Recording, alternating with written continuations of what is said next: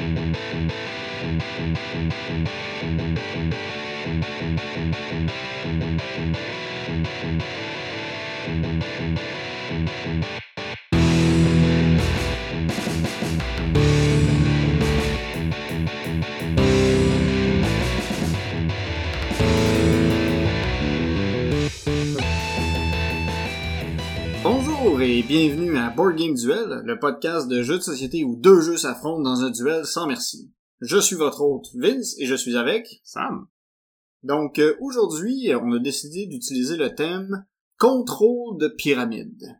Donc euh, de mon côté, je défendrai le jeu Hank Gods of Egypt. Et toi Sam? Moi, je vais vous parler du jeu Kemet. Avant de commencer euh, tout ça, par contre, j'aimerais faire une petite salutation euh, au pub ludique L'Emprise de Saint-Hyacinthe. Moi et ma copine, on est allé faire un petit tour euh, en soirée euh, il y a quelques semaines.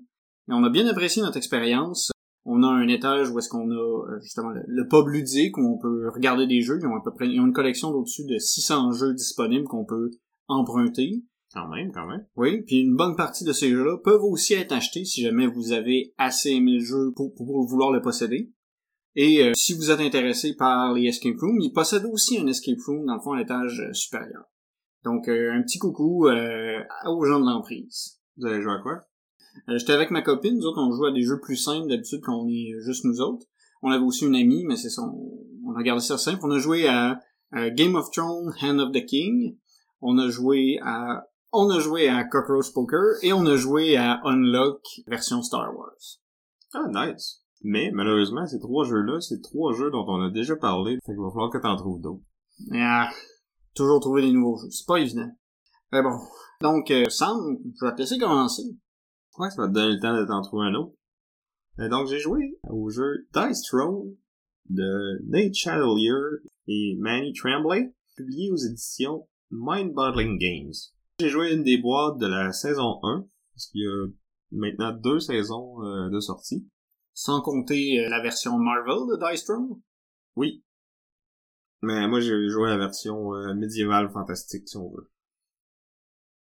Donc, Dice Throne, c'est un petit jeu de confrontation basé sur des dés et des cartes. Le principe de base, c'est le même principe que, que le Yadi.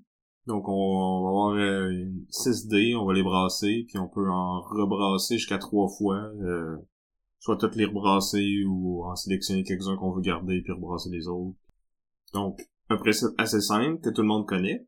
Puis le but, c'est d'aller chercher soit des suites, soit des triples ou des quadruples, euh, des mêmes symboles ou des combinaisons de symboles euh, bien précises qui vont fitter avec euh, notre tableau de jeu. Dans le fond, chaque joueur va avoir comme son personnage unique. Moi, je jouais le, le pyromanceur, donc une espèce de magicien de feu qui faisait des méga grosses attaques explosives. Puis je jouais contre un Shadow Thief, donc espèce de voleur qui pouvait essayer de venir me voler de, de mes ressources, parce qu'on a comme une espèce de petite ressource donc on gagne passivement à chaque tour, puis qu'on peut euh, aussi, euh, dépendamment des habilités qu'on qu'on trigger à notre tour, on, peut en accumuler plus. Et ça, c'est comme des espèces de points de mana, puis dans le fond, euh, le voleur pouvait me voler mes points de mana, puis euh, à quoi que servent ces points de mana-là? C'est pour jouer des cartes. Parce qu'on a une main de cartes, puis à chaque tour, on va en piger un peu plus. Ben, une de plus, en fait. Puis ces cartes-là, ça va être soit des pouvoirs d'utilisation uniques qui vont nous permettre de modifier les résultats des dés, par exemple. Ce genre de choses-là. Et euh, il y en a d'autres qu'on va mettre sur notre tableau qui vont améliorer un de nos pouvoirs qu'on peut déclencher avec nos dés. Fait que soit que ça va nous prendre moins de dés pour le déclencher, ou soit que quand on le déclenche, il va avoir un effet plus puissant, il va faire plus de dommages, ou nous permettre de piger plus de cartes, ou d'accumuler plus de mana, ou ce genre de trucs-là. Chaque personnage a un peu comme sa petite gimmick, là. comme moi, mon Pyromancer, il pouvait euh, rajouter des statues à l'ennemi. Donc je pouvais le, le mettre en feu, fait comme ça il se prenait un peu de dégâts à tous les tours, ou je pouvais le stunner carrément pour qu'il il soit obligé de dépenser du mana ou sauter son prochain tour. Ou j'avais aussi euh, des effets que je pouvais me mettre à moi-même, donc euh, comme une espèce de mastery. Là, plus j'en avais, plus certaines attaques étaient fortes, là, il faisait des dommages. Fait que c'est ça, à ton tour, tu brasses tes dés, tu choisis euh, la combinaison qui fit le mieux, euh, tu peux essayer de pousser ta lotte puis de de courir après les, les attaques plus fortes qui sont plus difficiles à avoir. Il y en a qui... Certains symboles, ils reviennent plus qu'une fois sur ton dé, d'autres non. Plus, mettons avoir 6 dés avec le même symbole qui est là une fois sur 6, ben ça te fait comme ton ultimate mega power, mais tu sais, les chances que t'aies ça sont plutôt faibles sans avoir des cartes pour, euh, pour t'aider, sais. Puis c'est ça, tu, joues tes cartes, t'attaques l'autre, puis soit je joue quand même assez vite. Là, c'est le premier qui réussit à, réduire les points de vie de, l'adversaire à zéro qui va gagner. C'est ça. Il y a une boîte complète dans le fond qui est comme la, saison 1, mais tu peux acheter aussi euh, des boîtes où il y a juste deux personnages, puis tu peux les combiner entre eux autres euh, plus tard. Ouais, c'est ça. C'est juste une boîte pour essayer. Euh, ben, tu vas tout le temps avoir les deux mêmes personnages, évidemment, mais si t'en achètes deux ou trois autres, ben là, tu vas pouvoir mix and match. Puis il y a moyen de jouer en multijoueur aussi, là, mais pour ça que je le recommanderais. J'étais une soirée de jeu public quand j'ai joué à ça. Nous, on a joué une petite game à deux. Puis à peu près en même temps ou un peu après, il y a un autre gang qui s'est parti une game à cinq. Puis on a eu le temps de faire notre game, de jouer un autre jeu, puis de les attendre 20 minutes avant qu'ils finissent leur game. Ok, fait que c'était quand même long, là. Puis l'autre jeu, j'ai trouvé qu'il était un peu long aussi, fait que... c'est ça. En tout cas, moi, à 5, je me serais tanné. Ouais, surtout que c'est vraiment, tu tour par tour, là. C'est pas tout le monde qui fait ses tours en même temps, Non, c'est ça, c'est tour par tour. Puis tu sais, Surtout au début, moi, je connaissais pas pantoute les personnages. Il fallait que je prenne le temps de tout lire mon tableau, euh, que c'était quoi mes attaques possibles, que je lise toutes les cartes une par une à mesure que j'ai pigé. Fait que, ça, ça allait pas si vite que ça. Vers la fin, tu sais, ça... Ça roule un peu plus, mais quand ça, même. Ça roule. Je voulais pas plus de dés, par exemple, mais oui, ça roule plus. Puis c'est ça, j'imagine que si t'as déjà joué au jeu, ben, tu tu peux te claquer une game en 10-15 minutes, là. Puis il y a aussi euh, une expansion qui rajoute un mode co-op, où ce que tu joues euh, contre un boss en fait contre plusieurs boss, comme une petite campagne. Il y a comme zéro narration, mais comme peut-être des scénarios qui deviennent de plus en plus tough. Semble-t-il que c'est un bon défi. Et donc voilà pour Dice Throne de Nate Chatelier et Manny Tremblay et publié par Mind Bottling Games. toi, Vince, à quoi t'as joué récemment? De mon côté, euh, j'ai récemment joué à King Domino, designé par Bruno Catala et qui a été publié par Blue Orange. Donc, euh, King Domino, comme le nom le dit, ça va impliquer des, des, tuiles qui ont l'air de dominer. Et il va falloir les placer de certaines façons pour maximiser nos points. Donc, à notre tour, on va euh, piocher une tuile qui est un qui, est comme l'équivalent d'un domino qui est séparé en deux et qui peut comporter un des six types de terrain sur chacun des côtés du domino. Puis on peut avoir deux fois le, même terrain, il n'y a pas de problème. Donc on a des, des champs de blé, euh, des prairies, des, de l'eau, des forêts, des marais, puis des mines. Puis dans le fond, il faut agencer ces dominos-là autour de notre château pour essayer de faire la zone la plus grande possible contiguë d'une même sorte de terrain. Dans le fond, c'est essayer de faire, mettons, le, le, champ de blé le plus grand, puis que dans ce champ de blé-là, on ait une, une couronne. Ouais, en fait, le plus de couronnes possible. Le, le plus de couronnes, puis le plus d'espace possible. Parce qu'en fait, comment on fait des points dans ce jeu-là, c'est qu'on multiplie le nombre de, de, de, de cases d'un terrain donné par le nombre de couronnes qu'il y a dans ce même terrain. Fait qu'il faut faire des, euh, des, des, grosses zones avec beaucoup de couronnes pour essayer de maximiser nos points. Puis la twist, en fait, c'est que les six terrains sont pas distribués également sur les dominos. Il y en a qui sont plus communs que d'autres. Mais d'habitude, ceux-là vont avoir moins de couronnes. Exactement. C'est ça. On a, entre autres, on a les mines qui ont euh, souvent deux ou trois couronnes, mais ils sont beaucoup plus rares, fait n'est pas capable de te faire un très gros terrain. Puis à, l'inverse, on a des, des champs de blé euh, qui en a vraiment beaucoup, puis qui ont moins de couronnes. Fait qu'il faut un peu construire notre notre euh, notre, royaume. Oui, notre royaume en fait, de façon à maximiser nos points. On a aussi une contrainte supplémentaire, c'est parce qu'il y, a moyen de faire des points de plus si on est capable de faire un carré parfait autour de notre château. Fait qu'on a un peu cette dynamique-là aussi à prendre en compte. Parce qu'il faut pas juste... Euh, si on voit qu'on a de la misère, dans le fond, à fermer certains, euh, certains types de terrains, on peut essayer de miser sur le fait qu'on va faire un 5 points si on réussit à faire euh, un carré parfait, puis on fait un 10 points supplémentaires si on est capable de mettre notre château au milieu de ce carré-là.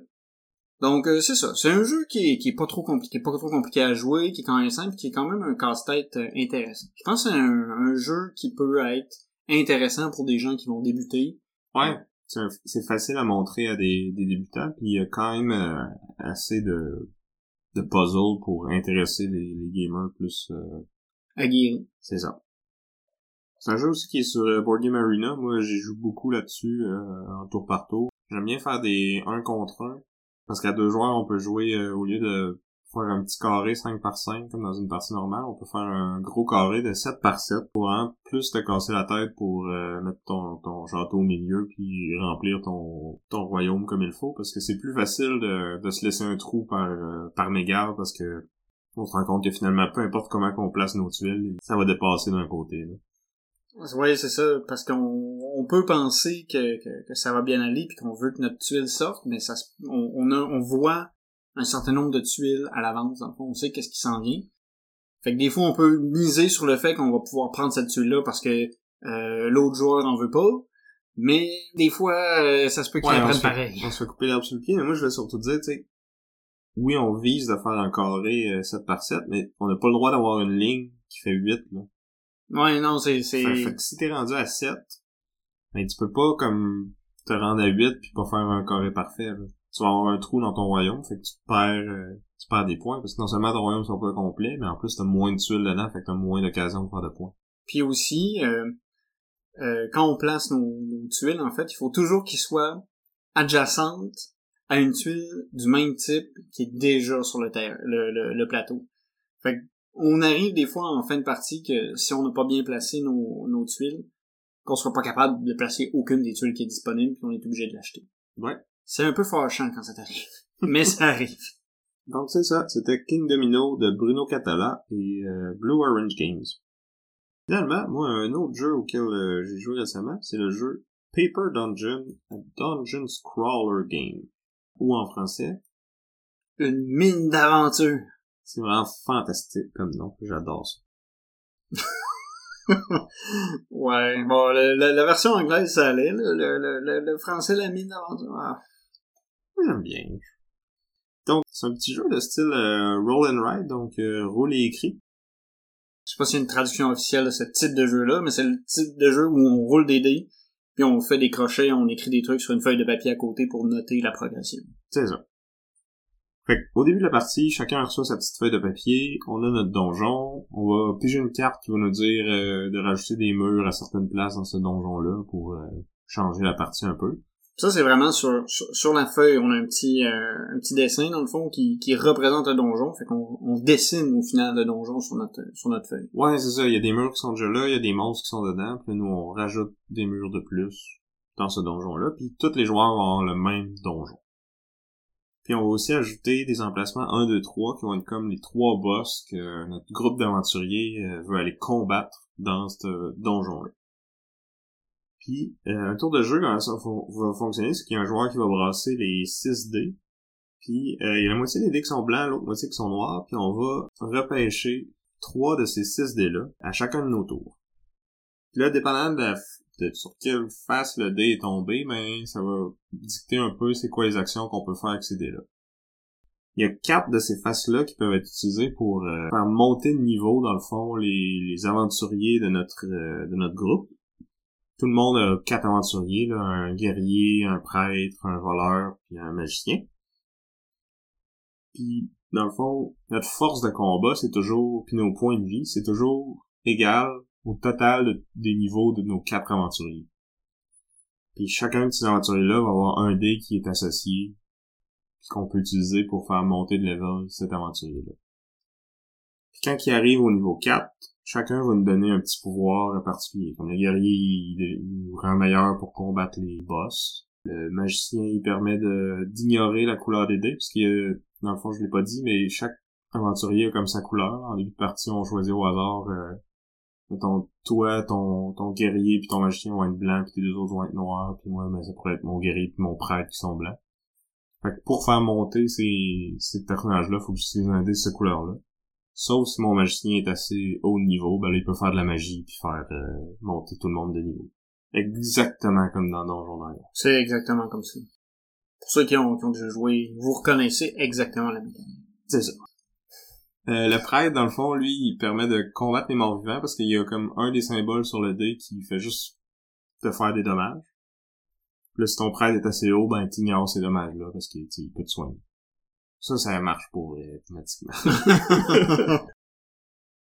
euh, puis voleur, je me rappelle même plus c'est quoi son habilité. Mais bref, c'est pas vraiment important.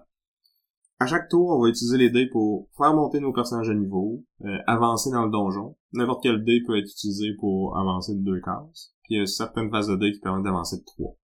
Puis là, quand on se promène dans le donjon, on peut tomber sur des pièges, ça nous fait des dégâts. On peut euh, ramasser des potions, qui vont nous rajouter plus de vie, mais qui vont aussi nous rajouter des bonus si on en pas un certain nombre. On peut récupérer des objets. Puis là, quand on récupère deux euh, cochages d'objets, si on veut, euh, ben ça nous donne un objet euh, puis qui est un bonus permanent ou un one shot qu'on peut utiliser pour ça donner des coches ailleurs pour marquer plus de points ou améliorer nos personnages etc etc puis là on va avoir un certain nombre de rondes dans le fond pour se rendre à l'endroit où ce que les boss sont. Fait que, dès le début, on sait le boss numéro 1 il est à telle case. Fait avant, après le troisième tour, on combat ce monstre-là. Fait qu'il faut absolument que j'aille au moins passer par cette case-là. Je suis pas obligé d'être arrêté dessus exactement, mais tant que je suis passé par là, c'est correct. Puis à ce moment-là, on va comparer notre force de combat avec tous les autres joueurs. Celui qui a le plus haut va gagner un petit bonus de plus. Puis euh, le boss a aussi dans le fond trois euh, palier, si on veut, de, force de combat. Puis plus on est haut, plus on fait de points en le battant, puis moins on, se prend de dégâts. Parce que les dégâts, dans le fond, plus on s'en prend, plus on perd des points. Si jamais on en prend plus que nos points de vie, alors on meurt carrément, puis ça nous donne un gros malus en fin de partie. on peut continuer à jouer, mais mettons que nos chances de gagner la partie sont fortement diminuées. Puis c'est pas mal ça. Il y a différents types de, sbires, dans le fond, dans le, dans le donjon. Plus on en bas, plus ça a une valeur de points en fin de partie. Puis pour les battre, il y a comme quatre types différents de sbires, puis c'est nos quatre classes de personnages qui, qui nous aident à battre ces sbires-là. Donc il y en a un pour chaque. Puis pour le battre, faut que mon personnage associé soit au moins du niveau du sbire. C'est pas le cas, dans le fond, tu fais juste prendre des dégâts de plus de la différence. À ça, on ajoute, euh, il y a comme trois objectifs, puis dans le fond, quand t'es le premier joueur à le faire, tu fais ces points-là. Puis, si t'es le deuxième, aucun point. Mais si t'es plusieurs joueurs qui réussissent à le faire dans un même tour, ben là, tout le monde a les points. Puis t'as aussi des gems que tu peux ramasser dans le donjon en, passant dessus euh, avec ton groupe, mais euh, même principe, le premier qui passe dessus c'est lui qui ramasse, qui coche sa feuille, ça, peut faire, ça vaut des points en fin de partie, puis les autres peuvent plus ramasser euh, cette gemme-là en particulier. Sauf s'il la ramasse au même tour que toi. Fait que c'est ça, il y a un mi-peu d'interaction qui vient de, cette course euh, aux gems puis aux objectifs-là, mais sinon ça reste quand même assez euh, solitaire en multijoueur, si on veut. Là. Chacun en parallèle, on commence tout avec le même donjon. on a une petite carte qui nous différencie, qui nous donne un petit bonus, euh, qui peut soit valoir des points, comme moi, euh, c'était des points négatifs, mais ça me permettait de monter deux aventuriers de un niveau chacun. C'était plus facile à partir au début. T'avais un petit avantage que les autres avaient pas en début de game. Ouais. Donc, euh, je pense que ça fait le tour pour Paper Dungeons, un jeu designé par Leandro Pires et publié aux éditions Meeple Bear ou Meeple Burr. Meeple Brr. Meeple Brr. Meeple Brr. Ouais. Meeple Bro. Donc, euh, sur ça, je pense qu'on arrive à l'étape euh, du duel. Donc, euh, comme on disait, cette semaine, le duel est sur la thématique contrôle de pyramide. Donc, en fait, c'est des... fameux jeux de contrôle de pyramide. Ben oui, mais en fait, c'est, c'est tout approprié parce que c'est deux jeux de contrôle de territoire avec une thématique égyptienne. Donc, euh, de mon côté, j'avais défendre le jeu Ankh, God of Egypt. Je sais pas si c'est Ankh, Ankh. J'ai toujours de la misère avec ce, ce, ce mot-là. Ah, c'est Ankh. C'est possible. Ankh. Ankh. Ankh. En tout cas. Ankh, en tout cas. Donc, euh... Donc, euh, c'est un jeu... Euh, en fait, c'est un jeu qui a été designé par Eric Lang et qui a été publié par Simon Games. Eric Lang ou Eric Lang? Oh non, là, là. Donc, il fait partie de la trilogie de euh, Eric Lang et Adrian Smith, qui ont fait ensemble Blood Rage, Rising Sun et, plus récemment, Hank, euh, God of Egypt. Donc, on a une espèce de, d'esprit qui, qui, qui, suit tout ça. Donc, c'est des, des jeux de, de contrôle de territoire mythologique. Mais ils ont tout un petit côté euro. Tu sais, c'est pas tu fais, tu passes plein de dés puis tu tapes sa gueule, dans aucun de ces, ces, trois jeux-là. C'est vrai. Donc, dans un God of Egypt, l'Égypte est en, pleine transition. va passer euh, d'un mode religieux polythéiste à un ordre religieux monothéiste. Et les dieux qui survivent doivent se battre pour savoir lesquels vont survivre à cette transition-là. En fait, lequel va être le dernier dieu d'Égypte. si jamais il y en a un, parce qu'il est possible aussi que tout le monde perde et qu'au final, euh, ben, l'Égypte devienne athéiste. Donc, chaque joueur va incarner un dieu. Euh, chaque dieu va avoir euh, une, un pouvoir particulier, va avoir des armées, et son objectif, ça va être de justement d'accumuler le plus de points possible, le plus de points de, dévotion. Si à un moment dans la partie, un joueur réussit à accumuler 31 points de dévotion, peu importe à quel moment, dès qu'il frappe le 31, la partie se termine, ce dieu-là a gagné, c'est fini. La mécanique euh, principale du jeu, ça va être sélection d'actions. Dans le fond, on a, une, on a quatre pistes qui représentent les quatre actions qu'on peut jouer à notre tour. Fait que c'est pas un jeu où on a, c'est ça, 12 millions de, de, de possibilités lorsqu'on lorsque c'est notre tour. On a littéralement quatre choix. On peut déplacer nos unités, invoquer des unités, récolter des followers, dans le fond c'est un peu la monnaie du jeu, ou on peut améliorer les capacités de notre dieu. Techniquement, quand c'est notre tour, c'est ces quatre, on a le choix entre ces quatre actions-là. Mais on en fait deux. On, on, on peut en faire deux. Je vais, je vais revenir sur la twist plus tard, mais c'est ça. Au, au final, on peut faire jusqu'à deux de ces actions-là. On est aussi restreint dans le sens où si on décide de d'invoquer des unités, on peut pas les déplacer après. Dans le fond, c'est les pistes d'action sont dans un ordre prédéterminé et euh, on peut pas comme on peut pas backtracker. C'est ça, on peut pas faire des actions plus haut sur les euh, sur la liste de choix d'action après une action plus basse. Exactement. Donc euh, c'est ça. Puis en fait, les actions sont dans l'ordre dans lequel j'ai donné, fait que déplacement, invocation, récolter des followers, améliorer nos, euh, nos pouvoirs à chaque fois qu'on sélectionne cette action-là, on va avancer euh, un, un, marqueur, dans le fond, qui nous dit combien de fois cette action a été effectuée. Puis une fois qu'on arrive au bout de, de la piste, on déclenche un événement. Cet événement-là nous permet, dans un premier temps, si c'est un événement de contrôle de monument, il nous permet de prendre le contrôle d'un monument qui est adjacent à une de nos unités. Dans le fond, ça va augmenter notre influence sur la carte, ça va ça va être une façon de faire des points, c'est d'avoir plus d'un type de monument dans une région. Entre autres, c'est ça. Donc, c'est important de, de, contrôler un peu quand est-ce que vont avoir les, les événements parce que ils ont un impact important sur euh, sur le plateau. Donc, on a ça, on peut on peut on a des événements qui c'est prendre le contrôle de, justement de, de, monuments qui peuvent être des, des obélisques, des pyramides ou des temples. Un autre type d'événement, dans le fond, qui est un événement assez majeur, parce que on va avoir, c'est une série d'événements qui vont se passer comme ça. À mesure qu'on va jouer, on va avancer sur les pistes, on va déclencher des événements. La plupart, c'est ça, c'est des contrôles de monuments. Puis à un moment donné, on arrive à un conflit. Fait que là, quand on arrive à un conflit, on... celui qui va avoir déclenché le conflit peut prendre le jeton de, de bris d'égalité. Puis là, après ça, on résout les conflits dans toutes les régions de l'Égypte. Euh, selon le scénario de départ qu'on va avoir pris, euh, la carte va être divisée en différentes régions. Puis qui vont de, qui vont au début être euh, de 3 à 5 régions. Et donc on résout les conflits dans les, différentes régions dans un ordre prédéterminé qui est indiqué sur le plateau. Tous les joueurs qui sont impliqués dans le fond, qui sont présents dans la région dans laquelle le conflit démarre, sont impliqués. Chaque, dans le fond, euh, unité qu'on va avoir dans cette région-là va avoir, va compter pour un de force militaire. Et à ça, on va euh, ajouter des cartes.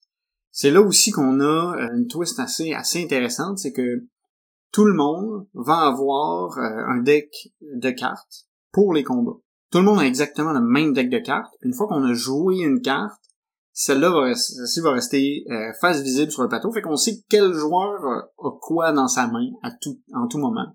Ah, j'ai déjà vu ce système-là dans un autre jeu avant. On dirait que c'est comme une thématique récurrente, mais qui est quand même intéressante. Sûrement qu'ils sont pas inspirés de Kemet du tout. Non, je dirais pas ça. Ces cartes-là vont nous ajouter des forces de combat ou vont avoir des effets particuliers. On a une carte qui va euh, créer une espèce d'enchère où le gagnant va être le seul survivant. On va avoir une carte qui va nous permettre de construire un monument. Puis on la construit puis il nous appartient directement. Puis on résout ces, ces, deux effets-là, mettons, en premier, puis après ça, on va résoudre la majorité des monuments. Ça, ça, ça se dit bizarrement, mais dans le fond, c'est, c'est à ce moment-là qu'on va commencer à compter des points. Dans le fond, on va regarder sur la région concernée comment sont distribués, mettons, les obélisques. Fait que celui qui a le plus d'obélisques sur le terrain va faire un point. celui qui a le plus de temps va faire un point, celui qui a le plus de pyramides va faire un point. En cas d'égalité, il n'y a pas de points qui sont donnés. Puis après ça, on résout le conflit. On additionne euh, le, le, le nombre d'unités survivantes si jamais il y a eu, euh, selon les cartes qui ont été jouées. Puis on ajoute à ça la valeur de la carte. Puis le vainqueur tue toutes les unités dans cette région-là. C'est le seul qui va rester. Ben, la twist, c'est que chaque joueur a son dieu, puis lui ne peut pas mourir. Donc, euh, même si une... Même si même si toutes les unités sur le, ah. terrain sont, doivent doivent mourir, le dieu va, les dieux vont quand même rester en place. Puis, classique Eric Lang, il y a une de ces cartes-là qui donne des points pour tes unités qui meurent dans le combat. Fait comme ça, si tu sais que tu vas perdre, peu importe ce que tu fais, il y a moyen quand même de faire des points. Si tu t'attends à ce que quelqu'un joue la carte des enchères pour se sauver la peau, puis que tu t'attends à perdre l'enchère, ben tu peux quand même réussir à faire des points. Fait qu'il y a un peu de gestion de qu'est-ce que les autres vont faire, qu'est-ce qui va me favoriser. C'est du mind game, là. Ouais. Parce que si moi je joue telle carte, ben là toi t'es mis de jouer telle carte, mais si moi si moi je joue une autre carte à la place, ben t'as une autre option qui peut me contrer, puis dépendamment de qui choisit la bonne affaire par rapport à l'autre, il va gagner beaucoup, puis l'autre va mordre la poussière. Ouais. Puis là c'est c'est plus du sable, fait que c'est pas le fun, là, ça brise les dents puis tout. Fait que c'est ça. Fait que ça c'est la phase conflit, on résout dans le fond le conflit dans chaque région comme ça, fait on peut être impliqué dans plus qu'un conflit. Euh, puis si jamais il y a une égalité, ben tout le monde meurt, à moins que tu aies le, jeton de bris d'égalité que tu peux utiliser une fois pendant toute la, période de conflit pour pouvoir gagner en cas d'égalité. Quand tu gagnes, tu fais un point. Puis c'est pas mal euh, la, la, phase conflit. C'est pas mal la phase la plus euh, la plus intense du jeu. Ouais, c'est ça. Comme les tours précédents, c'est vraiment tu build up pour ce conflit-là qui va arriver quoi trois, quatre fois pendant la partie au final. Il y a cinq conflits. Il y a jusqu'à cinq conflits dans, la, dans la partie. Puis suite à une phase conflit, le prochain événement, ça va être une phase, on va dire une phase euh, chameau dromadaire. Puis dans le fond, ça nous permet de diviser des régions. Ouais, c'est ça. Fait au fur et à mesure que la partie avance, il va y avoir de plus en plus de régions. Fait qu'à chaque conflit, il va y avoir de plus en plus de batailles. Plus en plus d'occasions de faire des points. Exactement. Puis c'est aussi c'est une façon aussi de, de, de contrôler comment la map est découpée parce qu'on peut vraiment décider de séparer une région en deux puis se donner un avantage. Puis... Ouais, c'est ça, ça permet comme de casser les majorités. Puis ça. Puis dans le fond, on va on va continuer, on va on va effectuer dans le fond toutes ces différentes actions là, les événements vont s'enchaîner, on va améliorer nos pouvoirs. Euh, je vais parler un peu plus de l'aspect amélioration des pouvoirs parce qu'elle est quand même intéressante.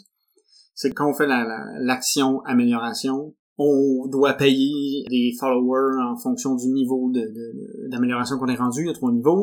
Dans le fond, on a un choix de, dans quatre améliorations. Puis souvent, c'est que euh, niveau 1, dans le fond, on va permettre de faire des followers plus rapidement. Niveau 2, on va avoir des forces, des, des habiletés qui vont être plus efficaces en combat. Niveau 3, on va permettre d'améliorer, dans le fond, notre capacité à faire des points. Puis à chaque fois qu'on améliore justement nos, euh, nos pouvoirs, on a cette espèce de, d'aspect de, construction d'engin où justement on va essayer de maximiser nos forces pour progresser. Puis si on est le premier à débloquer ces pouvoirs-là, on peut aussi débloquer euh, des monstres, des gardiens, qui sont des unités supplémentaires qu'on peut amener sur le terrain, puis qui vont avoir des effets particuliers. Entre autres, il y en a un qui fait que si un ennemi élimine cette unité-là, tout le monde perd des points. Il y en a une que, dans le fond, quand elle est éliminée, elle réapparaît immédiatement. On a des choses comme ça. Ouais, qui permettent de détruire des, des bâtiments des autres. Ouais. Fait qu'on a, on a quand même un, un peu de variabilité aussi là-dessus parce que on va pas toujours avoir toutes les mêmes euh, les mêmes gardiens en jeu d'une partie à l'autre. Puis comme c'est un jeu de Simon, ben on sait il y a plein d'expansions qui peuvent en rajouter euh, un troll et d'autres. Ouais ouais, ça euh, ça il y en a puis un autre là, euh, sont pas toutes essentielles Je pense que Surtout que dans une partie, il y en a juste trois, dans le fond, qui vont être utilisés. Donc, euh, ça, c'est pas mal le cœur, dans le fond, de, de Hank. Jusqu'à ce qu'on arrive au troisième conflit, on a une nouvelle mécanique, une mécanique particulière à ce jeu-là qui a fait... Même polarisante. Ouais. Dans, dans le sens où il y a des gens qui ont aimé cette, cette mécanique-là, puis il y a des gens qui ont complètement haï cette mécanique-là. Qui refusent de jouer à ce jeu-là, qui disent que c'est un mauvais jeu, personne ne devrait en parler à cause de cette mécanique-là. Qui, à mes yeux, c'est un peu exagéré. Euh, le jeu peut aussi jouer à deux, si jamais tu l'aimes pas. En fait, j'ai entendu des très bons commentaires sur euh, ce jeu-là à deux. moi aussi, je Il va falloir qu'on l'essaye un moment donné. qu'on puisse donner notre avis là-dessus. Oui, pour euh, jouer sans cette mécanique-là, parce que présentement, toutes mes parties ont été avec cette mécanique. La mécanique, c'est une mécanique de fusion. Ça se veut un peu un hybride de mécanique de rattrapage et un une mécanique d'élimination de joueurs. Dans le sens où, quand on arrive au fin du troisième combat, les deux joueurs qui sont le plus bas sur la piste de points vont fusionner. ils vont finir avec, euh, ils vont avoir le, nombre de points du plus bas, mais ils vont, ils vont garder les unités, les pouvoirs, puis les bâtiments, puis les bâtiments de celui qui est le plus haut. Puis on peut euh, conserver dans le fond tous les gardiens, tous les monstres qui vont avoir été obtenus. Dans le fond, on va avoir le pouvoir particulier des deux dieux qui sont fusionnés. Ouais. Puis ils vont jouer en mode coop à partir de ce moment-là. À chacun de leur tour, ils vont juste pouvoir effectuer une action, peu importe. Ils vont faire juste une action, mais les deux joueurs peuvent faire la même action. Dans le sens où tu peux... Le premier peut dire, OK, moi je vais invoquer des unités. Le deuxième peut aussi invoquer des unités. Ou tu peux aussi, si t'es un après l'autre, dans le fond, euh, briser la règle de faut faire les actions dans l'ordre. Tu peux recruter puis après ça déplacer tes troupes, par exemple. Exactement.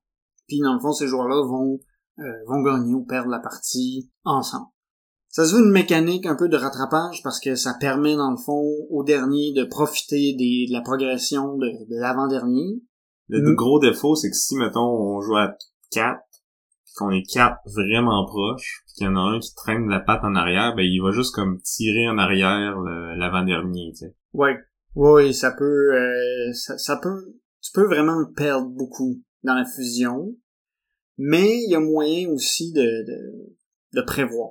Si, si tout le monde est un peu proche, là, je veux dire, tu sais, il y a, y a, moyen de prévoir un peu, de voir à l'avance qui va fusionner, puis de, de, de, de bâtir là-dessus. C'est un peu comme Rig, la dernière phase de conflit, surtout à plus bas compte, là, la, la dernière partie qu'on a joué, on était trois. Fait que c'était facile de voir qui était en avant, pis c'était, que ça allait être toi puis moi qui allait fusionner. Fait qu'il y avait moyen d'être stratégique pour maximiser le bénéfice de la fusion. C'est ça, on a fait exprès de faire gagner dans les conflits celui qui était le plus bas, et d'essayer de, conserver le plus d'armées possible à celui qui était le plus haut, pour avoir une fusion qui était euh, le plus optimale possible, dans le fond. C'est ça. Puis ça, je trouve que c'est un aspect cool quand même quand tu peux te permettre de faire ça. Puis je trouve que c'est plus facile à 3 qu'à 5. Ouais. Parce que à 5, le, le, le plateau euh, est, est, vraiment difficile à prévoir parce qu'il y a tellement de mouvements. C'est quand on fait une action de mouvement, on, on déplace toutes nos unités de de trois cases, puis euh, un terrain va être minimum 6 cases, mais ils vont tous être adjacents à 3-4. C'est c'est dur à prévoir à, un nombre de joueurs élevé, je trouve. C'est sûr. Puis tu sais, le, le, système d'action est assez déterministique. Puis tu sais, la personne qui finit, euh, tu sais, qui, qui amène le, le marqueur à la fin de la piste qui a le bonus. À 5, c'était, moi j'ai trouvé que c'était un peu trop chaotique. C'était comme impossible de prévoir justement qui, qui allait avoir quel bonus. Puis tu sais, j'étais pas capable d'essayer de m'arranger pour m'assurer ou me donner une bonne chance d'avoir un bonus à mon prochain tour. Ouais. C'est juste comme ah, il y a un bonus qui est disponible là, ben je suis aussi mal de le prendre parce que je sais pas quand est-ce que la prochaine occasion va revenir, tu sais. C'est ça. T'es un peu plus forcé de jouer en, réaction. C'est, c'est plus dur de, de prévoir qu'on est en, nombre de joueurs euh, élevé. C'est ça, c'est plus tactique que stratégique. Tandis qu'à 3, ben là, tu sais, je savais que si je faisais pas l'action de déplacer ce tour-ci, mais que Vincent puis l'autre adversaire veulent absolument se déplacer, mais je sais qu'un mec ça revienne à moi, mais que je me déplace, je vais pouvoir gagner le bonus, je vais pouvoir euh, prendre le contrôle de ce monument-là ou ou avoir un tiebreaker dans le conflit puis être le pouvoir réagir à comment que les autres se sont placés. Fait que j'ai beaucoup plus aimé mon expérience à 3 qu'à 5. J'ai envie, j'ai envie d'être d'accord euh, avec toi sur ce sur ce point-là. Juste au niveau du, du, chaos euh, du plateau, là, la, situation. Euh. Fait que ça. On a la, mécanique justement de, de, de, fusion. Puis on a aussi le, le, quatrième conflit où là on a vraiment un concept d'élimination totale de joueurs.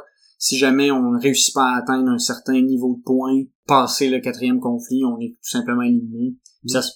Nous, c'est jamais arrivé. Non, j'ai en fait c'est puis beaucoup de reviews que j'avais regardé parce que puis j'avais vu justement qu'au final l'élimination de joueurs arrivait à peu près jamais parce que justement t'as bien peur que ça arrive, Mais quand tu commences à débloquer les pouvoirs de troisième niveau, tu te mets à faire des points tellement vite que c'est pas trop problématique. En même temps, c'est que ça, si, tu traînes la patte, ça peut peut-être limiter ton choix de pouvoir de troisième niveau, justement. Ouais, ça te l'impose un peu parce que... Parce qu'il y en a un, dans le fond, qui te permet de gagner plus de points tant que t'es dans, dans zone euh, dangereuse, si on veut.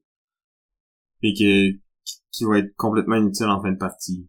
Ouais. si t'es capable de t'éviter d'avoir à prendre ce pouvoir-là, je pense que ça vaut la peine. Oui. Mais c'est ça, si t'es si t'es en retard, ben t'as comme pas vraiment le choix de le prendre si tu vas avoir une chance de survivre. Ouais. Mais tu sais, tu vas survivre, mais est-ce que tu vas réussir à... À t'en sortir pour vrai. C'est ça, tu fais-tu juste comme rallonger ton agonie au final? Hmm. Donc, euh, c'était Hank, Gods of Egypt, par Eric Lang et Adrian Smith, qui, qui illustre, mais bon, il fait partie de la, intégrante de la, trilogie de jeux de Simon, qui inclut euh, Blood Rage et Rising Sun. Cool. Donc, moi, de mon côté, je vais vous parler de Kemet. De ton côté ou de ton profil? Cool. Donc, de mon côté, je vais vous parler de Kemet.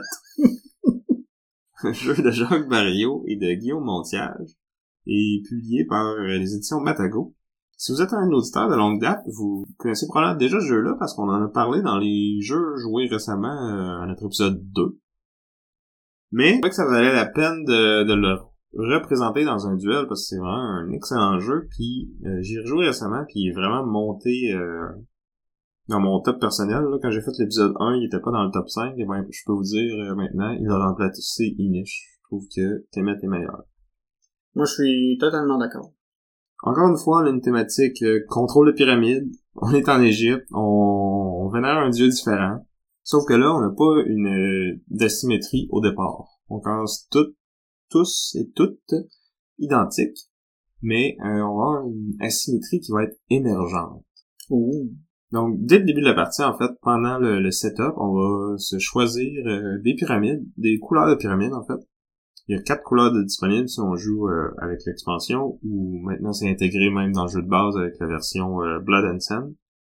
Que j'ai pas essayé encore, mais dans le fond, c'est comme à peu près la même chose. C'est une version un peu améliorée. les, mais moi, je parle vraiment du, du OG Kemet. Avec l'extension euh, nécromancienne. Tassetti. Euh, donc, c'est ça. On va avoir quatre couleurs de pyramide qui vont correspondre aux quatre euh, couleurs de tuiles qu'on peut acheter. Puis, dans le fond, les, les tuiles, c'est des, des pouvoirs qu'on va se rajouter euh, à notre tableau, qui vont soit s'appliquer à une armée en particulier ou en tout temps et euh, qui vont être séparés euh, par niveau. Fait que chaque couleur va avoir des tuiles de niveau 1, 2, 3 et 4. Et pour pouvoir se les acheter, ben, il faut avoir une pyramide du niveau correspondant. Donc, en début de partie, on va avoir euh, trois points de pyramide à répartir. On peut prendre trois couleurs niveau 1 ou une niveau 2, une niveau 1, puis on choisira la, prochaine plus tard. Puis on va faire ça dans l'ordre du tour. Fait que dès la mise en place, on commence déjà à, à enligner notre stratégie puis à se différencier tranquillement pas vite des autres joueurs. Ou on pourrait tout décider qu'on va avoir la pyramide blanche niveau 2 puis la rouge niveau 1, tu sais, puis être tout pareil. Fait que déjà on sait c'est ça un peu vers où nos opposants vont aller s'aligner puis en réponse à ça nous autres aussi parce qu'il y a, un ordre dans le fond ça fait pas tout en même temps il y a moyen aussi de, prévoir qu'est-ce qu'on va faire. Ouais, si, tout le monde dit qu'on peut zaguer puis avoir moins de compétition pour, pour acheter les tuiles. Puis c'est ça, les différentes couleurs ont différents focus aussi. Ils vont toutes nous permettre de éventuellement faire des points puis d'améliorer nos armées. Mais les, euh, les rouges vont être axés un peu plus sur l'attaque, les bleus vont être axés un peu plus sur la défensive, les blancs vont nous permettre de bâtir un peu plus notre engin de, de, ressources. Parce que dans le fond on a une ressource qui est un peu comme dans dans Inc c'est qu'on a des, des, points de prière. Puis euh, plus on en a plus on peut les dépenser pour euh, justement acheter ces tuiles là améliorer nos pyramides invoquer des nouvelles unités. Tout va nous coûter de, de cette ressource là donc les blancs nous aident à, en accumuler plus facilement puis les noirs sont un peu un mélange de tout ça un peu tout, ouais, mais ils ont, ils ont aussi un focus unité, ils permettent d'invoquer entre autres des zombies, des choses comme ça. Ouais, mais ils ont, ils ont toutes des créatures qui vont pouvoir se rajouter à tes, tes armées. Peut-être les noirs en ont un petit peu plus que les autres, mais bref. Donc on a quatre euh, spécialisations, si on veut, qui qui vont être différentes, puis c'est à nous de choisir dans les trois quels on veut se lancer, puis dans laquelle on veut se lancer le plus vite pour être le premier à pouvoir acheter les, niveaux 4 qui sont meilleurs. Parce que chaque tuile, dans le fond, la plupart va avoir juste un exemplaire. Il y en a quelques-unes qui en a deux. Mais c'est surtout dans les niveaux 1. Donc, euh, on va être le premier à les acheter pour prendre celle qui fait le mieux avec notre stratégie. Puis un tour, comment ça va se dérouler, c'est que on va faire une action, puis après ça, ça va passer au suivant. Puis euh, dans un round, on va avoir cinq actions. Puis euh, ce qui est cool, c'est qu'à chaque fois qu'on fait une action, on va placer un jeton euh, sur un, espèce d'emplacement dans notre pyramide. C'est un plateau personnel. C'est ça. Fait contrairement à Inc, la sélection d'action se fait vraiment sur notre plateau personnel. Mais on est aussi limité dans les actions qu'on peut faire parce que à la fin du round, il faut avoir un jeton d'action effectué sur chacun des niveaux de notre pyramide, puis il y en a trois. Fait il y a un niveau qui est plus comme genre, amélioration de pyramide, euh, achat de tuiles. Euh, il y en a d'autres qui permettent d'autres emplacements qui permettent de déplacer les troupes puis de faire des conflits si on arrive sur la même case qu'un adversaire. Il y en a qui te permettent de ramasser des points de prière, puis il y en a qui te permettent de invoquer des nouvelles troupes. Puis la façon que la map est faite, tout le monde est à distance égale de tout le monde. Parce que dans le fond, à partir de notre pyramide, on peut se téléporter euh, en payant un point de prière. Non, deux points de prière. On avait joué à un, mais c'est deux. Ouais. Euh, donc, on peut payer pour se téléporter euh, sur un obélisque. Puis il y a des obélisques un peu partout sur la carte, donc on est toujours à à peu près deux cases de la capitale de tous les joueurs, puis de tous les points d'intérêt. Parce que sur la carte, c'est ça, on a les euh, temples. Les temples, mais oui, attends, les temples, les pyramides, des obélisques. On, se croirait dans, dans Inc. C'est comme s'il avait copié Kemet. Mais qu'il l'avait amélioré. C'est discutable. On va avoir des, des, des trucs à changer.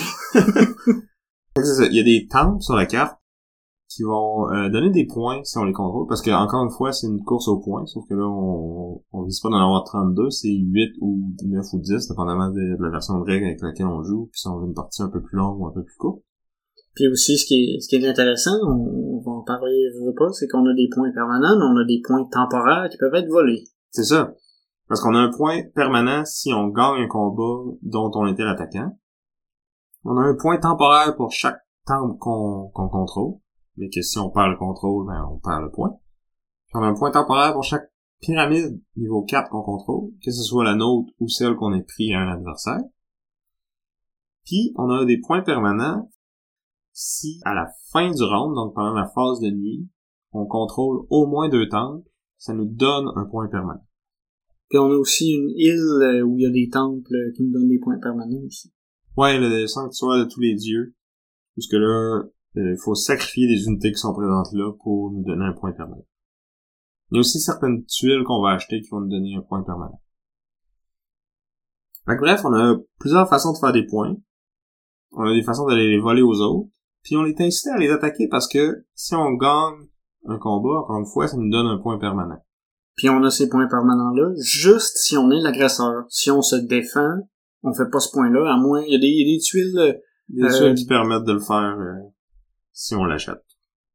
Mais sinon, c'est ça, c'est, c'est une des seules façons assurées de faire un point permanent, c'est d'être agressif. Puis vu que tout le monde est proche de tout le monde, ça devient sanglant assez vite. C'est ça.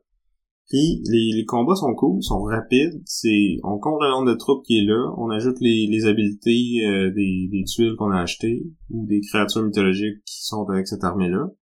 Créatures mythologiques qu'on peut avoir en achetant les tuiles, justement. Puis après, un peu comme dans Hank, on a une main de cartes, qu'on a tous la même main au début. Euh, il y a des cartes qui vont nous rajouter euh, plus ou moins de force de combat. Mais il va aussi avoir des symboles dessus qui vont nous permettre de détruire les unités perdantes ou de se protéger contre la destruction de l'ennemi. Puis c'est ça qui est intéressant, en fond, c'est que gagne ou perd le combat, on perd pas nécessairement nos troupes. On va pouvoir les faire retraiter ou on peut même décider de nous-mêmes les retraiter parce que même si on a gagné ou même ou si on a perdu puis qu'il nous en reste, ben on veut pas être une cible facile pour le joueur d'après. Fait que ça peut être avantageux de décider de non, je retourne toutes mes troupes dans ma réserve, puis je collecte des points de prière euh, pour ça, parce que dans le fond, ils se sont sacrifiés au combat, si on veut. C'est ça. Dans, dans, dans le cas des deux jeux, en fait, c'est des jeux où il n'y a pas des tonnes d'armées. Le nombre d'unités est assez limité, puis on peut rapidement arriver au moment où on peut pas en invoquer de plus. Fait que chaque unité est quand même euh, précieuse. Puis une fois que t'as perdu un combat, t'es une cible facile. Ouais. Ben, je dirais pas qu'ils sont précieux, justement, ils sont tellement, dans les deux cas, assez faciles à invoquer. Un peu plus dans Kemet que dans, dans Hank, qui sont, sont expendables, là. Ça te dérange pas trop de, de les perdre si ça peut te faire gagner le combat. Oui, mais après ça, t'es vraiment facile, t'es vraiment faible. Oui, mais tu peux les enlever. Ouais. Ouais, c'est c'est ouais, c'est c'est là où justement que je voulais en venir, c'est que le fait de, de retraiter, même si t'as gagné, ça peut devenir une option viable. Quoique tu gagnes pas le point pour, si tu fais ça. Ouais. J'ai rien dit. Fuir, c'est pour les, les faibles. Fait que c'est ça, on a un système qui, qui incite les combats, qui incite à l'interaction. Euh, on a une course au point qui se fait assez rapidement. Là, Tu sais, la dernière partie qu'on a jouée, c'était à 3. Les tours, ils tournent quand même assez vite. Tu sais, une partie, c'est ça va être à peu près une heure, une heure et demie. Sûr que si tu joues à 5, ça peut être un peu plus long. ça dépend aussi, tu sais, il y a moyen aussi d'avoir un peu de d'analyse, de, de paralysie de l'analyse. euh, Surtout les premières parties, parce qu'il y a beaucoup de tuiles de pouvoir disponibles. Fait que là, de, tu sais, il y a quand même une bonne référence, là. Une petite tête de jeu qui, qui les liste toutes, puis on est chanceux, nous on est bilingue, fait qu'on peut se passer ça en français, ça en anglais, fait qu'on en a deux. Euh, mais tu sais, si vous avez euh, des joueurs qui aiment ça, euh, suranalyser tous leurs mots, ça peut valoir la peine peut-être de faire des photocopies euh, avant de avant de jouer comme ça. Chacun peut avoir euh, sa petite, euh, son petit catalogue de magasinage de pouvoir. Ouais, parce qu'il y a vraiment beaucoup d'options là, dans chaque couleur, à chaque niveau de, de pyramide, on a comme cinq options. Quatre ou cinq? Je pense que c'est quatre. Que- Ben, ok. Mais en tout cas, il y a beaucoup d'options. Puis c'est ça. Puis dans le fond, tu sais, on peut penser à long terme, tu sais, justement, si on est déjà à la pyramide niveau 2. Tu sais, on sait qu'on a un peu une avance sur les autres dans ce domaine-là, fait qu'on peut essayer de construire sur cette avance-là, puis focuser bleu ou focuser rouge euh, selon notre, euh, notre euh, position de départ. Fait que il y a, il y a quand même un, je trouve un, un truc intéressant à cette, cette progression-là, à cette, euh, ce plan à long terme de quelle tuile je vais aller chercher, puis la course dans ces tuiles-là. Je trouve que c'est vraiment le point fort du jeu, en fait. C'est là que le, toute la beauté, puis c'est là que tu bâtis ta stratégie, c'est d'essayer de trouver des synergies entre les différentes tuiles, puis trouver la façon de d'être le premier à aller chercher ces tuiles-là, justement. À l'inverse, si tu t'arrives pas à être le premier, ben d'être capable de pivoter, puis d'aller en chercher d'autres qui vont peut-être être aussi bonnes, ou mais d'une manière différente, tu sais. Ouais. Puis, tu sais, au début de la partie, on a dit que justement, on, on fait un choix. Dans le fond, on peut mettre jusqu'à trois pyramides, puis on, on- ou on peut en mettre deux, puis en augmenter de, de, de niveau. Mais il y a rien qui nous empêche, plus tard en cours de partie, de profiter des pyramides des autres en prenant le contrôle de ces, des territoires avec les pyramides des autres. Oui, ça nous permet après ça de magasiner dans cette couleur-là comme si on avait construit nous-mêmes cette pyramide-là. Fait que c'est ça. Fait que tu sais, quelqu'un qui décide de dire, ben, moi, je vais aller rouge, puis je vais la mettre niveau 2, mais j'aurai pas de, admettons, de, de, blanche ou de noir, mais que je sais que mon voisin il en a une, puis qui est pas trop loin, ben, tu peux concrétiser là-dessus, puis aller la chercher, aller chercher la tuile que tu veux en utilisant la pyramide de ton adversaire. Ouais, puis comme je disais, moi je trouve que c'est le point fort du jeu, c'est une asymétrie qui est émergente, qui est qui est décidée par les joueurs. Là, je pense qu'on peut passer plus à la comparaison entre les deux jeux. Ouais. Euh, moi je trouve que on a plus de choix, on a plus de façons de se distinguer avec ça. On a- La shopping list de pouvoir est plus grande que dans Hank, puis est plus intéressante aussi. Il y a, c'est vrai qu'il y y a vraiment beaucoup plus de variabilité justement du fait que t'as trois ou quatre catégories de tuiles. À chaque niveau, t'as, t'as, t'as quatre choix. Fait que tu sais, t'as, t'as vraiment beaucoup d'options. C'est, Il y en a qui se ressemblent là-dedans puis qui s'entrecoupent. Mais même à ça, il y a plus d'options que dans Hank. Puis sont plus distinctes les unes des autres aussi. ouais. Hang va, va, va simplifier, euh, c'est, dans, dans Hang, c'est beaucoup plus simple, justement, parce que à chaque niveau pouvoir, t'as trois niveaux, puis t'as quatre choix, dans le fond, par niveau, puis tu peux aller en chercher deux. En fait, tu vas en chercher deux par niveau. Fait que les joueurs entre eux autres vont, vont être plus similaires justement en cours de progression. On a le pouvoir de base de, de chaque dieu qui crée une, une différence au début. Mais après ça, c'est ça. La symétrie vient plus de là que de... Parce qu'au final, on achète à peu près les mêmes pouvoirs, puis en plus, quand on va merger, ben il y en a, il y en a un qu'on s'en sac de qu'est-ce qu'il a acheté, il va juste prendre celui de l'autre. Ouais. Mais là, en même temps, tu ne sais pas au début que tu vas merger. En tout cas, non, si, non. Si, si tu le sais, c'est, c'est, c'est peut-être que t'es pas très confiant en tes capacités. Mais ouais, c'est ça. C'est vrai que on part, on a, on a un jeu où on commence une asymétrie importante puis qui bougera pas beaucoup dans Hank. Qui, qui va Ouais. bouger, mais pas tant que ça. Puis à côté, on a Kemet où justement, tout le monde part pas mal égal. Puis après ça, ça devient plus wild. Là. Tout le monde va avoir des... En fait, personne va être pareil parce que tu peux pas prendre la même tuile que quelqu'un d'autre. C'est Parce ça. que chaque tuile est, uni- est unique, ou presque. Fait que c'est comme deux façons différentes de gérer la symétrie. Kemet est plus complexe. Kemet t'offre peut-être plus de liberté, dans le sens où justement t'as, t'as plus de choix.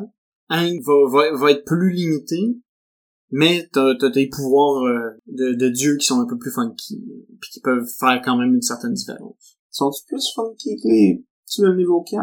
Là, j'ai pas en tête les tuiles niveau 4, mais c'est l'idée c'est que t'as un dieu qui peut voler les unités mortes des autres pour le rendre plus fort. Ça, c'est quand même intense. Ouais, mais tu t'en as... T'as celui qui peut en summoner plus, t'en as qui font plus de points. T'as quand même... Ils sont Ben, assez tu sais, différents. Faire plus de points, je veux dire, il y en a dans Kemet qui te permettent de faire plus de points aussi. Tu sais, il y en a qui te permettent, qui te rajoutent les créations mythologiques qui sont un peu comme les, les gardiens, qui te rajoutent des, des forces de combat, il y en a qui te permettent de passer au travers des murs, Ouais, tu sais, qui, j'ai... qui il y est a- important pour attaquer les, les villes des autres. Il y en a qui te donnent, permettent de faire des points en défendant, il y en a qui... Oui, oui. Là, on a, la, la variabilité est là. Je veux dire, je peux pas... Il y a pas, y a pas, y a pas d'argument contre le fait que que Kemet a plus de, de, de, de Non, mais- variabilité au niveau des tuiles, mais Mais, mais, mais même au niveau de wilditude. je dirais plus que tu tu peux construire, dans le fond, un build un peu plus wild en choisissant tes tuiles, Ouais, parce que c'est ça, tu peux Mais- les combiner ensemble. mais à quel... Ben, j'ai quand même envie de dire que les pouvoirs des dieux de, de Hank vont être... Ben, il y en a Tu un ou deux qui sont plus euh, out of the box, là, comme tu dis, là, celui qui permet de... de voler des unités aux autres, puis que... Ben, en plus, c'est qu'il faut que tu les rachètes. Ouais, mais au final, celui qui te permet de jouer deux cartes combat à un moment puis que tu fais juste bah, les gars amusez-vous euh, moi je suis ma stratégie de ce combat là est, est béton puis tu sais c'est c'est assez ils sont assez différents oui. OK. Autre argument, par contre, est-ce qu'ils sont balancés? Parce qu'en Kemet, si t'as un combo qui est brisé, ben c'est plus ou moins grave parce que tout le monde peut l'identifier, puis si tu vois que quelqu'un se dirige vers ça, ben tu peux y enlever le morceau qui fait que ça va être brisé. Parce que dans Hank, le dieu rouge, justement, qui permet de jouer deux cartes dans un combat, je peux pas faire fuck all pour contrer ça. c'est vrai que au niveau de l'équilibre je sais pas à quel point ils sont tous parfaitement équilibrés je pense qu'il y a moyen de, de tirer à profit le pouvoir de chacun mais c'est vrai que c'est peut-être pas à toutes les parties que tu vas pouvoir briller avec tel dieu. Tu sais, je me, on avait joué une partie, t'avais le dieu qui mettait des, des tokens du Underworld euh, sur le, le plateau, puis lui, dans le fond, son, son pouvoir, c'était un peu ce pouvoir invoquer plus d'unités que les autres, Puis de bloquer des, des territoires Ouais. pour les autres. puis de bloquer des, des, des terrains. Puis là, ta, ta première partie, elle a pas super bien été, mais après ça, la deuxième partie qu'on a jouée, C'est ce Euh, pouvoir-là qui a gagné. C'est ça. Fait que j'ai l'impression que c'est, c'est, c'est plus volatile. Puis c'est sûr que la première partie, on a joué à 5. Euh, c'était une jour, c'était une partie où, C'est toute notre a- première partie Ouais. aussi. c'est ça. Ça a joué beaucoup, là. Je me rappelle aussi, tout le monde a décidé de, de, de me tomber dessus au début de la partie, parce que, ben, tu sais, j'avais le, j'avais le dieu qui pouvait jouer deux cartes. Je pense pas qu'on t'a tombé dessus plus que qu'un autre. C'est même toi qui as gagné cette partie-là, là, je veux dire. Ouais.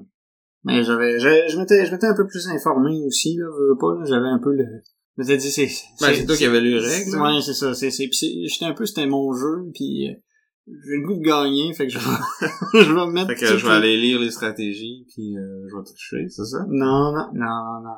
C'est plus de, de, de comprendre, d'aller chercher les petites stupidités qui peuvent t'avantager. Mais bon, en même temps, la première partie, la première, quand je gagne la première partie d'un jeu, je, dans ma tête, ça compte pas. Tu sais, parce Ouais, c'est une, une learning game, comme ils disent en anglais, là. une partie pour apprendre. C'est ça, exact. C'est d'avoir eu le jeu puis de vouloir l'expliquer puis de comprendre les détails, tu sais, ça me donnait un avantage, je veux pas. Ouais. Puis justement, dans ce temps-là, quand je gagne la première partie d'un jeu que j'ai acheté, je suis comme, j'aurais fait un piètre démonstrateur du jeu si ça avait pas été le cas. Ouais. Normalement, si tu fais un bon teach, euh, Ouais. c'est bon. supposé égaliser ça. Fait que là, c'est de savoir à quel point est-ce que t'es meilleur pour montrer le jeu que pour le, le jouer, puis avec l'avantage de mieux connaître les règles. Si on revient à nos moutons. Ouais. Donc, euh, comme on disait, euh, niveau, peut-être, c'est ça, euh, construction d'engins, Kemet offre plus de liberté. Plus de décisions intéressantes. Ouais. Ouais. Ça, je dois te, je dois te l'accorder. Euh, niveau thématique, je pense que les deux, c'est assez... euh, J'aurais de la misère à déterminer lequel fait plus Égypte, là. Les, les deux... Dans les deux cas, je pense que c'est pas mal collé, là. C'est un jeu de, de combat puis de... Il y a des dieux, euh, il y a des gros scorpions. euh, C'est ça, ben tu sais, comme le matériel est super beau, reflète bien la thématique dans les deux jeux. Peut-être même un peu plus pour Hank que pour Kemet, si on veut euh, aller là-dessus. Ouais, mais tu sais, même à ça, ça fait pas une énorme différence. là. Ça- Non, c'est ça. Mais les deux, tu sais, ils ont... Ça pourrait être n'importe quel thème, puis ça marcherait pareil. là. Ouais. C'est là, le, le, le thème amène pas de, de mécanique particulière. C'est plus, c'est, c'est, con- c'est, c'est purement esthétique. Ben, tu sais, le côté des dieux qui meurent, tout ça, puis l'Égypte qui devient monothéiste, il y a un petit côté historique qui est là. Quand même, Ouais, mettons. Un peu. Pas ça qui fait le jeu, mettons. C'est ça. Thématique, les deux l'exploitent Bien, ouais. correct. Quoi, je dirais pas bien, mais correct. Ouais. Puis, tu sais, niveau matériel, les deux jeux sont beaux, je pense. Hein, peut-être un peu plus. là. Les, les figurines ont un peu ont plus de détails. euh. Ouais, les, les figurines, ben, c'est, c'est du Simon, là, veux, veux pas, là. Les figurines sont, la production est sur la coche. Ouais. Puis là, moi, j'ai la, j'ai la version euh, au détail, parce qu'il y avait la version Kickstarter avec euh, les pyramides en 3D, les obélisques 3D, là. J'ai regardé des photos, là, c'est, Ah ouais, ça look. c'est, c'est imposant. Mais la version au détail est très fonctionnelle, très Ouais. facile de savoir euh, c'est une pyramide, un, un temple, un obélisque, puis c'est acquis, puis tout ça. Ouais, ouais. Non, c'est ça, j'ai pas, euh, j'ai pas, euh, j'ai pas senti que, tu sais, c'est ça, l'upgrade esthétique avait un, était pas essentiel, au fond. Non, c'est ça. Puis dans le cas du Kickstarter aussi, tu sais, le plus qu'ils rajoutent surtout, c'est, euh, c'est ça, c'était des, euh, des gardiens supplémentaires que je sais pas à quel point ils sont vraiment essentiels au jeu parce qu'il y a quand même une diversité.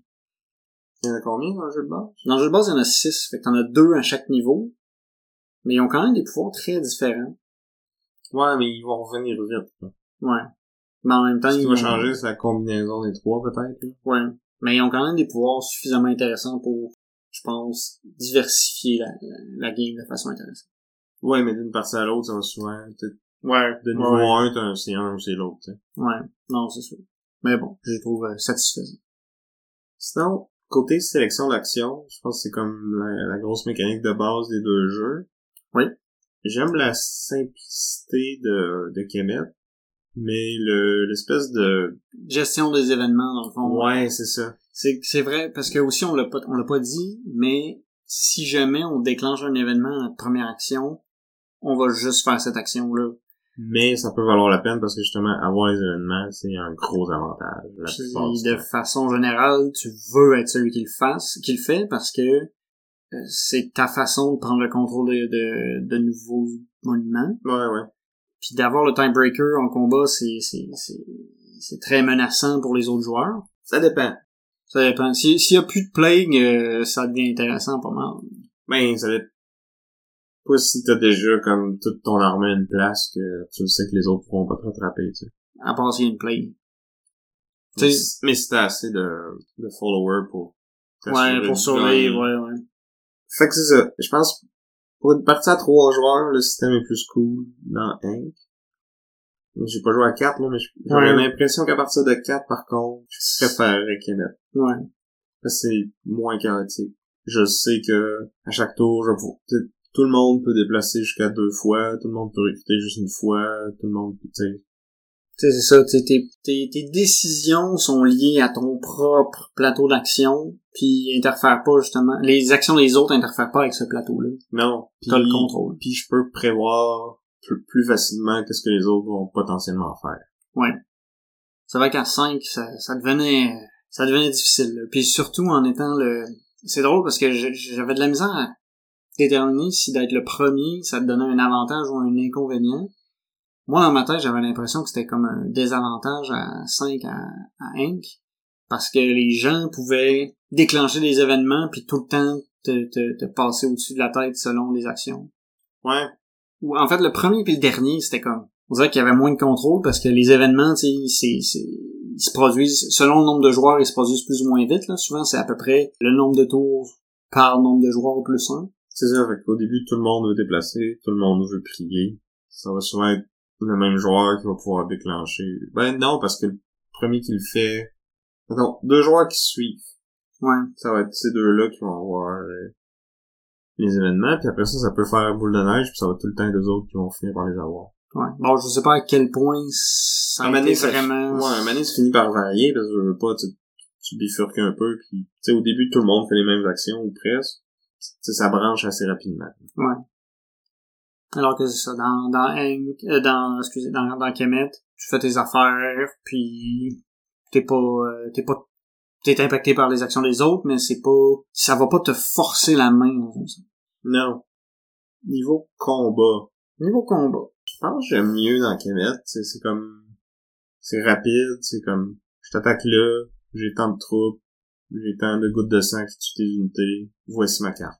Le, le, le combat dans Kemet est, est plus facile à gérer. Tu sais, c'est, c'est snappy, c'est comme, on joue chacun une carte, on jette chacun une carte, on révèle, on recompte, bam, c'est fini. Ouais. Mais moi, j'ai, dans, j'ai beaucoup aimé dans Hank, parce que chaque carte a comme un, un pouvoir. Ouais, mais c'est ça, c'est Ça, ça te fait ça te fait réfléchir un peu l'aspect mind game puis y a- je trouve que c'est qu'il y a tout le temps moyen un peu de, de trouver une façon de t'en sortir. Mais c'est dans, le- Kemet tu sais si tu te fais attaquer par euh, un scorpion géant avec trois armées puis t'as un petit bonhomme tu vas perdre tu vas jeter deux cartes puis Ouais, mais tu peux jouer ta carte qui va euh, faire perdre toutes ses troupes à lui, mais ouais qui mais pas tout. faible en combat, puis c'est ça, tu sais, t'as- moi, si je, si je suis l'attaquant, faut que je pense, est-ce que c'est ça que l'autre va essayer de jouer, ou est-ce qu'il va essayer de jouer sa carte la plus haute? Là, s'il met sa plus haute, il y a des chances de me dépasser. Si moi, je joue ma plus basse, puis qu'il protège des gouttes de sang, justement, tu sais. ouais mais tu sais j'ai souvent tu le sais un peu dans Kemet comment le, le tu sais, quand le combat commence tu sais à peu près qu'est-ce qui va se passer là. Il y a- tu peux savoir qui a plus de chances de gagner, mettons, mais comment que ça va se passer, combien de troupes qui vont mourir, c'est plus difficile à prévoir, je pense. Ouais. Mais c'est ça. J'aime beaucoup les, les cartes de, de Hank parce que justement, il y a beaucoup de... de- Ben, c'est qu'il y a beaucoup de choses qui se passent qui, qui ont pas grand rapport avec le combat, au final. Mais qui C'est- C'est justement... comme la twist de d'Eric Lang, là, de comme, ah ben, je vais faire des points pour mes troupes qui meurent à la place, ou euh, mes troupes qui sont sur tel type de terrain vont valoir des points, ou vont me rapporter des followers. Fait que tu sais, c'est comme, tu rajoutes comme des mini-games par-dessus le combat. Mais moi, je trouve ça, je trouve ça intéressant parce que ça fait qu'un combat que tu vas perdre, il y a moyen que tu fasses des points selon la façon que tu vas perdre.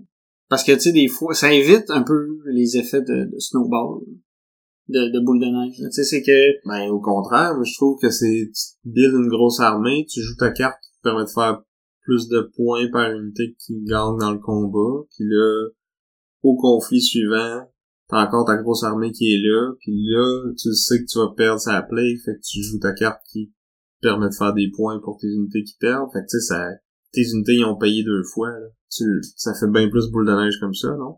Ah, je sais pas, j'ai pas eu l'impression qu'on qu'on a eu souvent cette euh, cette situation-là. Tu t'as pas non plus full intérêt à, à avoir une trop grosse armée à une place, parce que tu ton nombre d'unités est tellement limité, tu t'as, t'as six armées, plus ton dieu, plus peut-être des gardiens, mais si t'es tout seul dans ton terrain puis que t'as une grosse armée, ça veut dire que t'es pas impliqué dans les autres conflits. Si t'es pas impliqué dans les autres conflits, tu peux pas faire de points de conflit, tu peux pas faire de points de majorité. Parce que pour faire tes points de majorité de bâtiment, il faut que t'aies une unité qui soit qui, qui soit là. Ouais, mais en même temps, ça, au début, t'as quoi? T'as 5, 6 régions? Selon selon les scénarios. Tu peux pas te splitter euh, une unité par région non plus, c'est pas viable. Non, mais Fait que tu vas peut-être avoir deux, deux armées, une plus grosse, une plus petite, puis peut-être une autre unité qui traîne quelque part. ça va dépendre aussi du de comment le plateau est fait. Ouais, pis tes pouvoirs pis tout ça. Parce que le plateau évolue beaucoup en, en- à mesure que la partie va avancer. Puis ça, je trouve ça un- une, une autre dynamique qui est intéressante par rapport à Hank. C'est que à un moment donné, il y a des gens qui vont construire des, des, des monuments. À un moment donné, les régions seront plus les mêmes. Le plateau évolue en même temps que la partie, puis les joueurs vont évoluer. Euh, à Kemet, le plateau va rester fixe. Puis tout le monde est assez euh, assez collé, mettons. C'est un... Ouais. Ça, c'est... Ben, dans Hank aussi, là, t'es jamais vraiment loin de... C'est vrai que t'as beaucoup de... t'as beaucoup de mobilité. Tu y a rien qui bloque ton mouvement, tu peux passer au travers des troupes, tu peux passer au travers de l'eau, tu sais. Ouais. Ouais, dans les deux, dans les deux cas, euh, En deux actions, tu peux pas te rendre de n'importe quelle région à n'importe quelle autre région. ouais. Mais c'est ça. Mais t'as la, la dimension, modulation du terrain, fait qui rajoute un peu, justement, à ta gestion de, de, de ta partie. Ben, c'est un genre de ramp-up de tes points Ouais. semi-artificiels.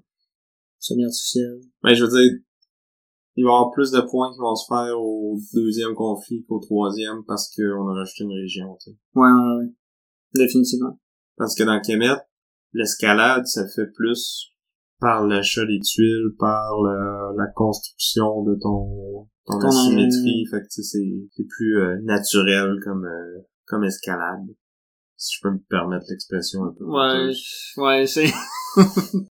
c'est différent, parce que c'est ça, t'as ton, t'as ton engin à toi versus t'as, le terrain, sais, ton engin à toi, c'est, c'est un peu, c'est, c'est ta game que ça influence.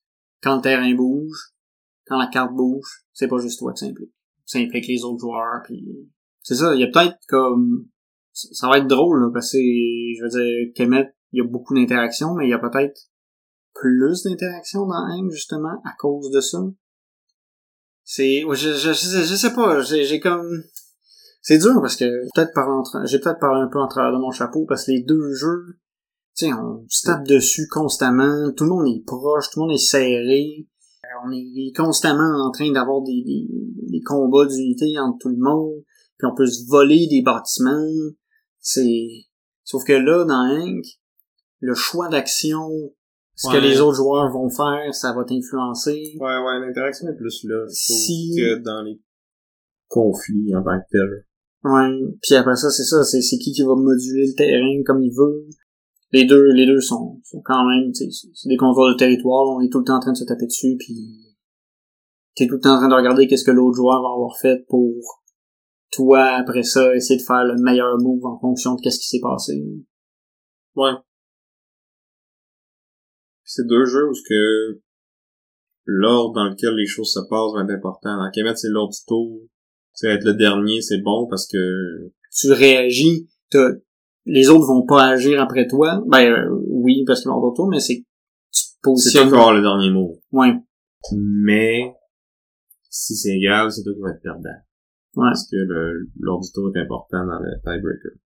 Parce qu'à Hank, l'ordre dans lequel les actions s'effectuent, puis qui qui va aller chercher les, les bonus d'événements, ben là, ça c'est vraiment la clé. Bon, je pense qu'avec ça, on a, on a pas mal fait le tour. Donc c'est à vous de parler. Dites-nous, euh, est-ce que vous êtes Team Vince avec Hank, Gods of Egypt? Ou hashtag Team Sam avec euh, Kemet.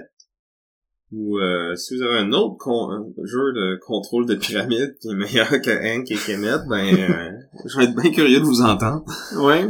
Ou en tout cas, un jeu à thématique égyptienne, sinon.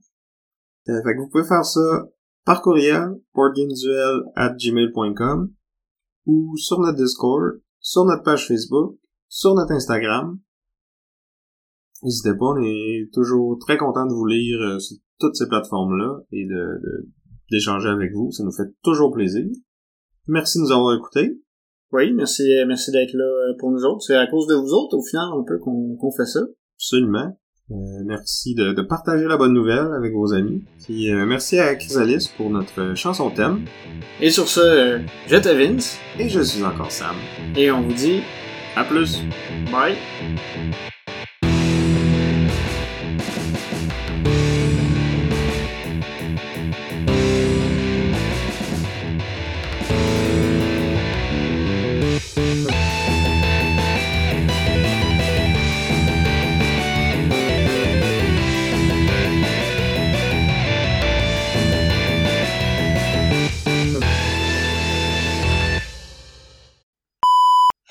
Peux-tu recommencer? Et dans ce duel, je, de, je, de bébé. D'habitude, euh, il est comme en face. Fait que là, je suis comme en train de tourner, mais je veux pas me tourner parce qu'il faut que je fasse face au micro. C'est compliqué avec notre nouveau studio. Ouais. Non, on, on améliore, on devient de plus en plus euh, équipé. Là, faut juste savoir comment travailler avec du bon équipement. C'est ça, on change. Je sais pas si on améliore, mais on change. on essaie d'améliorer, en tout cas. Ouais. Je pense que j'ai parlé longtemps. En plus, je m'écoutais et je me disais, il me semble que je parle beaucoup. tu vois, tu sais comment je me sens toutes les fois qu'on enregistre maintenant.